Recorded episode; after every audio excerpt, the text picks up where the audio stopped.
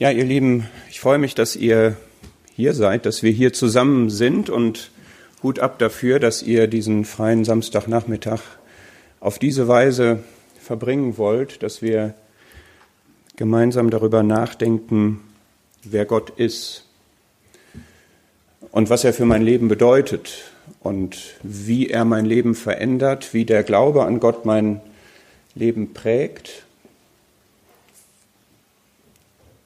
Ich freue mich hier zu sein an meinem Geburtsort, was so lange her ist, ähm, dass ich da kaum mich dran zurückerinnern kann.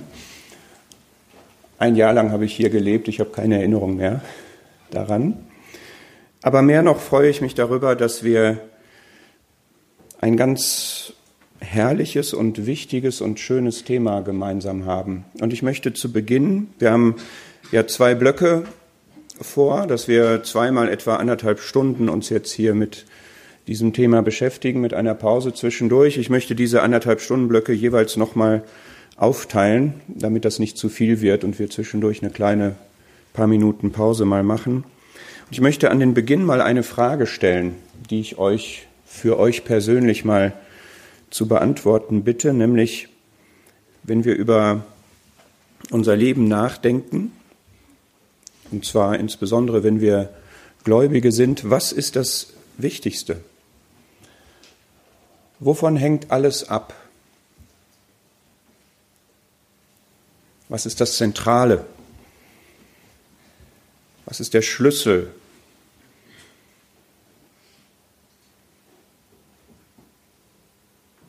Denk mal einen Moment drüber nach.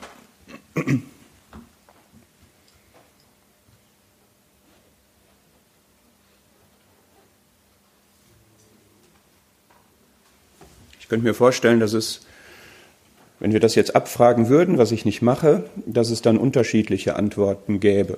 Ich könnte mir vorstellen, dass jemand sagt, die Bekehrung. Und das ist auch auf eine Art richtig, denn ohne dass ich zu Gott gekommen bin, ohne die Bekehrung, ohne die Buße und den Glauben, habe ich nichts. Gehe ich ewig verloren. Auf eine Art ist das also die richtige Antwort. Ich könnte mir vorstellen, dass auch jemand sagt, das Kreuz und meint damit, dass der Herr Jesus am Kreuz gestorben ist. Das wäre auch eine richtige Antwort auf eine Art, weil davon tatsächlich alles abhängt, nämlich das Heil, was ich habe und auch die Verherrlichung Gottes.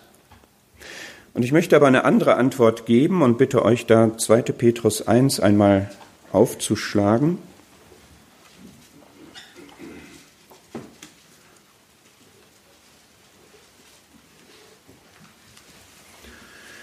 Und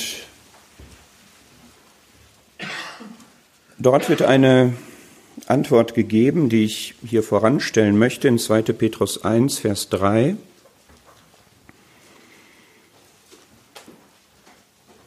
Ich habe gefragt, wovon hängt alles ab? Und hier steht, da seine göttliche Kraft uns alles zum Leben und zur Gottseligkeit geschenkt hat, durch die Erkenntnis dessen, der uns berufen hat durch Herrlichkeit und Tugend. Punkt, Punkt, Punkt. Das heißt, ich möchte gerne die Antwort hier nehmen aus der Schrift. Auf eine Weise hängt alles von der Erkenntnis Gottes ab. Wir haben alles durch die Erkenntnis dessen, der uns berufen hat. Und ich möchte gerne jetzt in ein paar Minuten mal etwas über Erkenntnis sagen. Ich weiß nicht, was ihr mit diesem Begriff verbindet. Gott zu erkennen, das ist ja ein Begriff, der ist vielleicht ein bisschen sperrig klingt ein bisschen sachlich, ein bisschen theoretisch vielleicht auch und ist aber zentral für unser Leben, für unser Glaubensleben, für unser Glück in Gott, für unsere Erfüllung, für unseren Sinn und für die Verherrlichung Gottes durch unser Leben. Dass wir genau wissen, wer ist Gott denn eigentlich? Wie ist Gott eigentlich? Was hat er für Eigenschaften? Was hat er für ein Wesen? Er ist offenbart in dem Herrn Jesus. Wie ist der Herr Jesus eigentlich? Was ist ihm wichtig? Wofür steht er? Was wirkt er? Was für in Anführungszeichen Charakterzüge, was für Eigenschaften hat er und das möchte ich ja dann widerspiegeln. Und deswegen wünsche ich mir, dass wir alle, und das gilt für jung und alt, wirklich die Bedeutung dessen verstehen, was Erkenntnis heißt. Ich sage euch mal, es gibt einen Prediger, der gesagt hat, das Wertvollste, womit wir uns gedanklich beschäftigen können, das ist die Erkenntnis Gottes. Dieser Prediger war Spurgeon. Und er war, als er das gesagt hat, 21 Jahre alt. Hier sind welche, die sind etwa in der Altersklasse und ich möchte euch ans Herz legen und auch die ihr jünger seid, es gibt nichts Herrlicheres, es gibt nichts Wertvolleres als das. Hier wird jetzt über die Erkenntnis gesagt, wie gesagt, ich möchte mal einfach ein paar Verse vorstellen, darüber Gott zu erkennen. In 2. Petrus 1, wir haben das gerade gelesen, wir haben alles zum Leben und zur Gottseligkeit geschenkt bekommen durch die Erkenntnis dessen, der uns berufen hat. In Vers 2 steht, und das ist sehr praxisrelevant, da werden wir uns nachher mit beschäftigen, vertieft, Gnade und Friede sei euch vermehrt in der Erkenntnis Gottes und Jesu unseres Herrn. Möchtest du mehr Gnade in deinem Leben? Möchtest du mehr Frieden in deinem Leben? Hier wird gesagt, wie das wahr werden kann, durch in der Erkenntnis Gottes und Jesu unseres Herrn. Wir können mal schauen, das war jetzt Petrus, wir können mal bei Johannes schauen, was der darüber sagt, Johannes 17. Wir werden jetzt ein bisschen durch die Schrift marschieren. Ich werde diese Verse im Wesentlichen nur anführen. Es gibt, keine Ahnung, 50, 60 Bibelverse, die ausdrücklich und, und wirklich inhaltsreich etwas über Erkenntnis sagen. Die kann ich ja jetzt nicht alle bringen, aber ich versuche mal so ein bisschen ein, ein Panorama zu zeigen. Johannes 17, Vers 3. Da wird gesagt, dies ist das ewige Leben, dass sie dich, den allein wahren Gott und den du gesandt hast, Jesus Christus, erkennen. Das heißt, wir können auf, mit anderen Worten sagen, das ist das, worum es eigentlich geht. Wir haben das ewige Leben nicht einfach nur, damit unsere Sünden vergeben sind, damit wir gerechtfertigt sind, dass wir geheiligt sind und so weiter, sondern es geht darum, dass wir den allein wahren Gott und Jesus Christus erkennen. Und das wird überhaupt möglich durch das ewige Leben, dass wir das haben. 1. Johannes 5, eine ähnliche Aussage.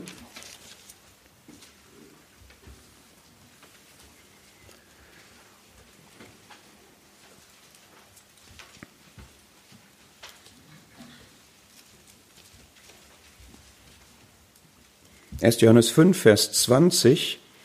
Warum ist der Sohn Gottes gekommen? Da gibt es verschiedene Antworten. Eine davon ist diese hier in 1. Johannes 5, Vers 20. Wir wissen, dass der Sohn Gottes gekommen ist und uns Verständnis gegeben hat. Warum?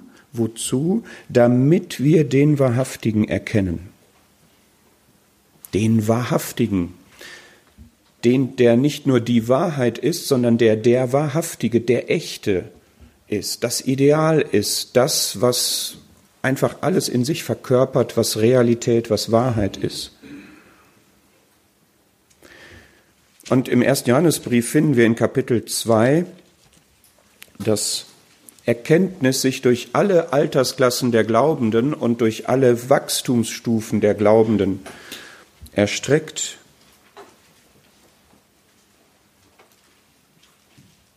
In 1. Johannes 2, Vers 13, ich schreibe euch Väter, weil ihr den erkannt habt, der von Anfang ist.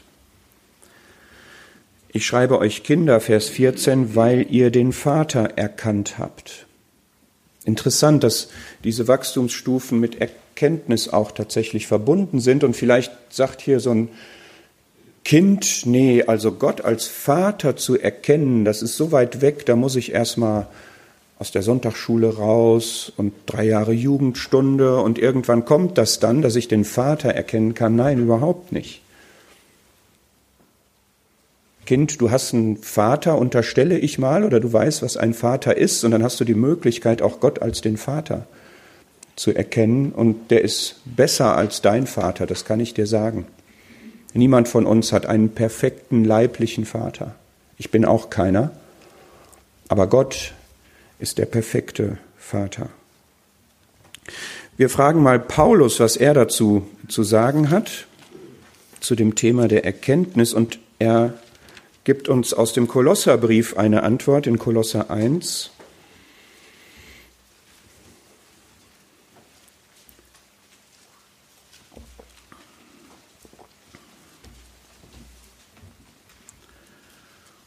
Kolosser 1, Vers 10. Das ist ein Gebetsanliegen, was Paulus hat, dass die Adressaten seines Briefs würdig des Herrn wandeln, zu allem Wohlgefallen in jedem guten Werk Frucht bringend und wachsend durch die Erkenntnis Gottes, gekräftigt mit aller Kraft nach der Macht seiner Herrlichkeit zu allem Ausharren und aller Langmut mit Freuden. Das heißt, wenn wir Erkenntnis haben, dann ist Erkenntnis Gottes instrumental dafür, dass wir Frucht bringen und wachsen.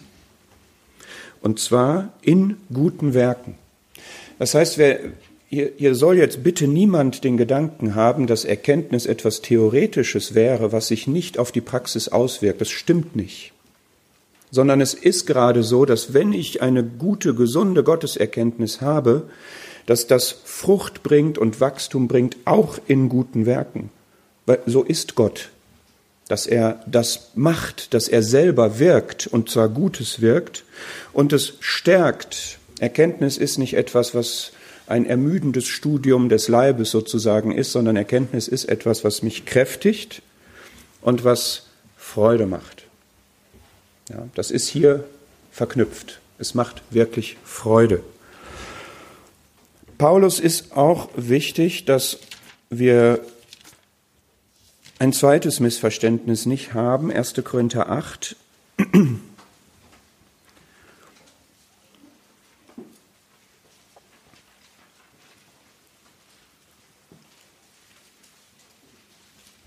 Ich lese eine Stelle aus 1. Korinther 8 und eine zweite aus Kapitel 13.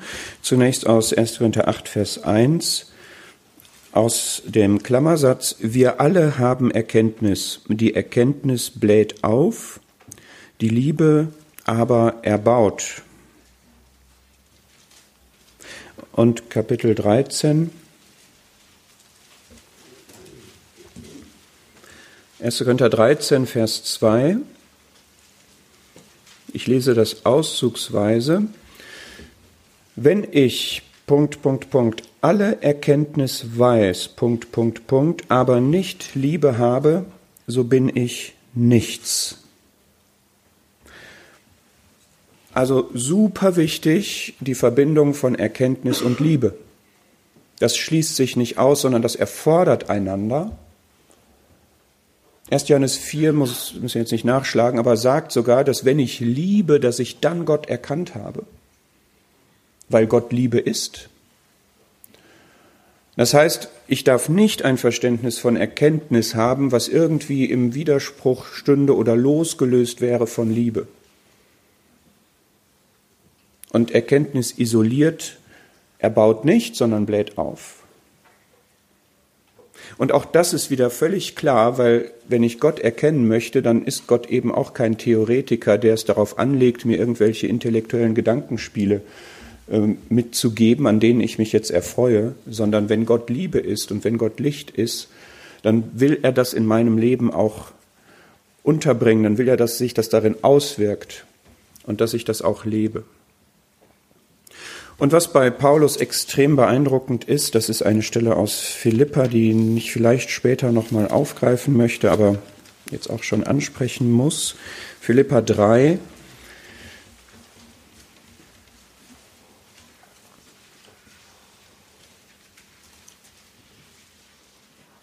Und da geht es jetzt wirklich eigentlich die ganze Zeit, aber hier besonders deutlich an die Substanz unseres Lebens. Philippa 3, Vers 8. Ich achte, sagt Paulus, alles für Verlust wegen der Vortrefflichkeit oder des Übertreffenden der Erkenntnis Christi Jesu meines Herrn, um dessen Willen ich alles eingebüßt habe und es für Dreck achte, damit ich Christus gewinne. Also, Paulus hatte eine Erkenntnis von Christus. Er hatte Christus erkannt. Er wusste, wie Christus ist. Und das war so überwältigend für ihn, so überragend, so übertreffend. Er hatte viel in seinem Leben. Aber Christus hat alles übertroffen. Und was hat das mit ihm gemacht? Es hat dazu geführt, dass er alles andere für Verlust geachtet hat.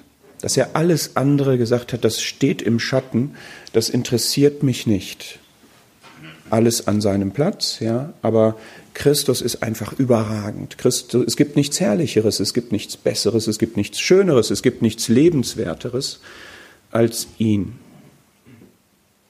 Und wenn wir dann sehen, dass er in Vers 12 sagt, ich jage ihm aber nach, ob ich es auch ergreifen möge, indem ich auch von Christus Jesus ergriffen bin, dann sehen wir, dass Erkenntnis, die, die gute, richtige Erkenntnis, von der die Schrift spricht, worauf Gott es angelegt hat für uns, dass diese Erkenntnis dazu führt, dass ich die richtigen Prioritäten habe und die richtige Priorität für einen Glaubenden ist Christus.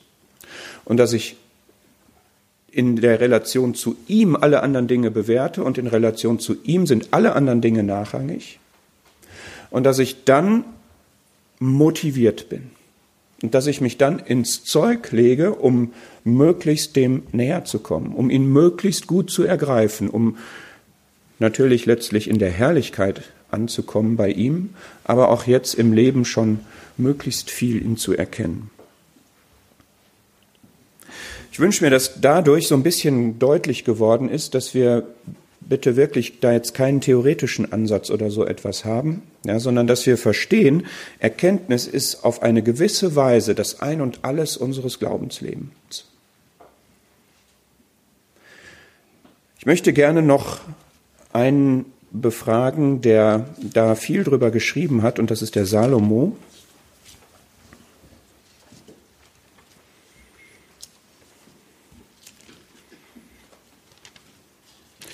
Der ja der weiseste Mann auf dem Erdboden war, abgesehen von dem Herrn selbst. Und da könnte man jetzt viel zusammentragen. Ich habe mich mal auf drei, vier Verse beschränkt, die auch nochmal uns einen gewissen Blick, Perspektiven auf diesen Begriff geben.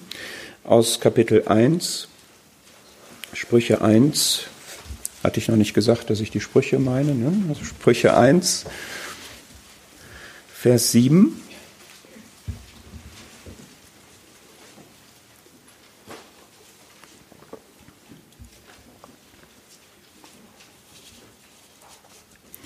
Die Furcht des Herrn ist der Anfang der Erkenntnis. Das heißt, wenn du jetzt sagst, okay, ich möchte gerne Erkenntnis erwerben, ich möchte Erkenntnis haben, dann lernen wir von Salomo, dass die Furcht des Herrn, also Gottes Furcht, der Anfang davon ist, und das ist auch klar, weil es ja gerade darum geht, Gott zu erkennen, und dann muss ich die richtige Haltung ihm gegenüber haben.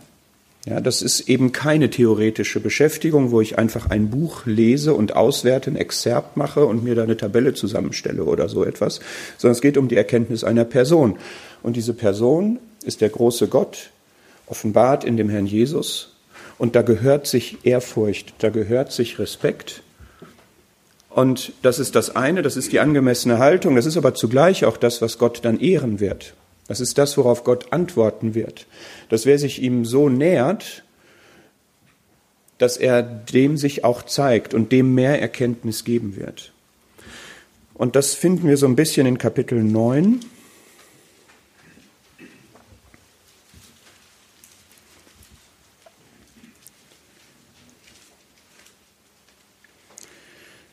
Sprüche 9, Vers 10, die Furcht des Herrn ist der Weisheit Anfang, also nicht nur der Erkenntnis, sondern der Weisheit, das dann auch in die Praxis umzusetzen. Und, und darum geht es mir jetzt, die Erkenntnis des Heiligen ist Verstand. Wenn ich also wirklich verständig sein möchte, wenn ich ja gut überlegt sein möchte für mein Leben, dann geht es darum, den Heiligen oder hier steht den Allerheiligsten zu erkennen.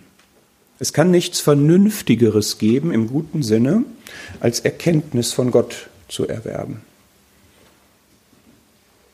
Und bitte, das sind jetzt alles so Sachen, die ich hier sage, aber denkt mal drüber nach und überlegt, wo investiere ich in meinem Leben, in Fortbildung, in Ausbildung, in Bildung überhaupt, und das ist alles gut und richtig, aber welchen Stellenwert hat das, worum es eigentlich in meinem Leben geht? Wie viel investiere ich da, um Gott besser zu erkennen und ihn in mein Leben einzubringen? Was erwerbe ich alles an Fähigkeiten, an Skills, an was, wie investiere ich in Beziehungen und welchen Platz hat bei alledem der Heilige, der Allerheiligste? Denk mal an Jesaja 6, ja, wo Jesaja dem Heiligen begegnet, ja, diesen Blick in den Himmel kriegt und dieser heilig, heilig, heilig dann da vor ihm steht. Daraus kann man so entnehmen, wenn man sich Gott nähern will, ist das Wichtigste, was man wissen muss, dass er heilig ist. Dass er also Sünde hasst, dass er von Sünde überführt, das ist das, was Jesaja da erlebt, dass er zu Boden geht und sagt, weh mir, ich bin verloren. Und dass er aber gleichzeitig auch alles Gute in sich vereint und ihn dann auch nicht liegen lässt, sondern Sühnung schickt und ihn beauftragt. In Kapitel 18 noch ein Vers, den ich kurz erwähnen möchte, in Sprüche 18, Vers 15.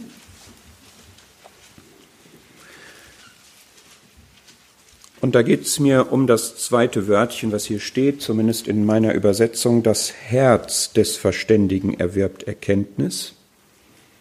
Und ich möchte dazu einfach sagen, Erkenntnis ist Herzenssache ja, und nicht eine reine Kopfsache. Sie geht natürlich über den Kopf. Wir lesen, wir verstehen, wir versuchen zu ergründen, wir studieren. Aber wenn das nicht im Herzen ankommt, ist das Ziel nicht erreicht. Und lieber weniger erkennen, was im Herzen ankommt, als mehr zu erkennen, was nicht dort ankommt. Und noch ein weiterer wichtiger Punkt, das ist am Anfang wieder der Sprüche in Kapitel 3.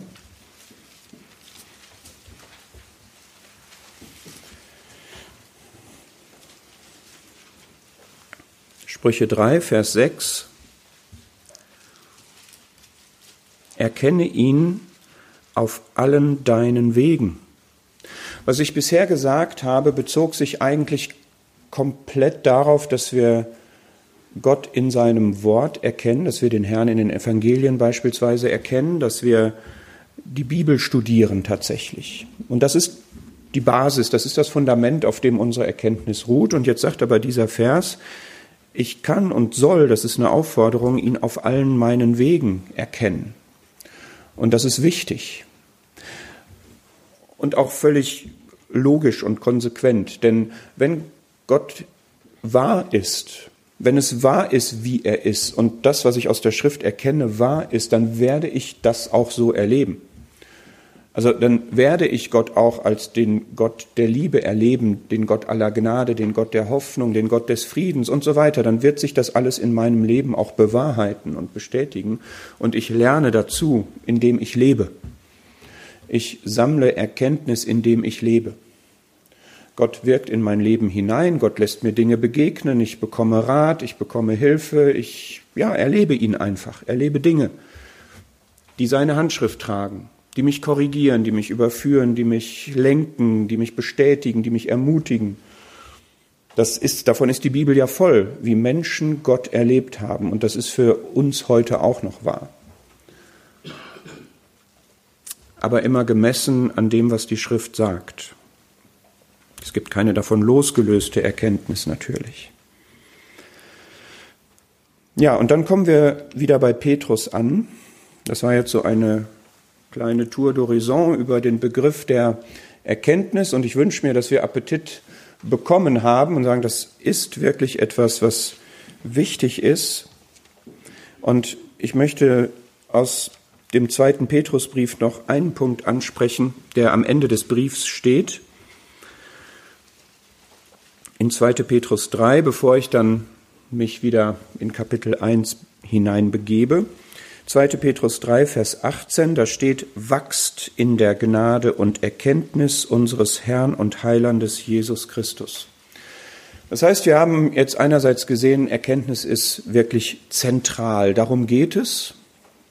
Erkenntnis ist stärkend. Erkenntnis hat praktische Auswirkungen in meinem Leben. Erkenntnis motiviert mich. Erkenntnis fängt an mit der Gottesfurcht, ist begleitet davon. Erkenntnis verbindet sich auch mit meiner Erfahrung und wir erfahren jetzt hier, dass Erkenntnis wachstümlich ist und dass wir darin wachsen können und dass wir darin wachsen sollen. Dass wir da nicht stehen bleiben sollen bei einer Erkenntnis, die wir einmal haben, sondern dass man darin wachsen kann. Im 1. Korinther 13 steht auch, wir erkennen stückweise. Das ist etwas anderes noch, was man auch sich bewusst machen muss. Gott ist so voll, Gott ist so herrlich, er hat so viele Aspekte und, und Eigenheiten und Eigenschaften, dass man nicht alles gleichzeitig erkennen kann. Das geht einfach nicht.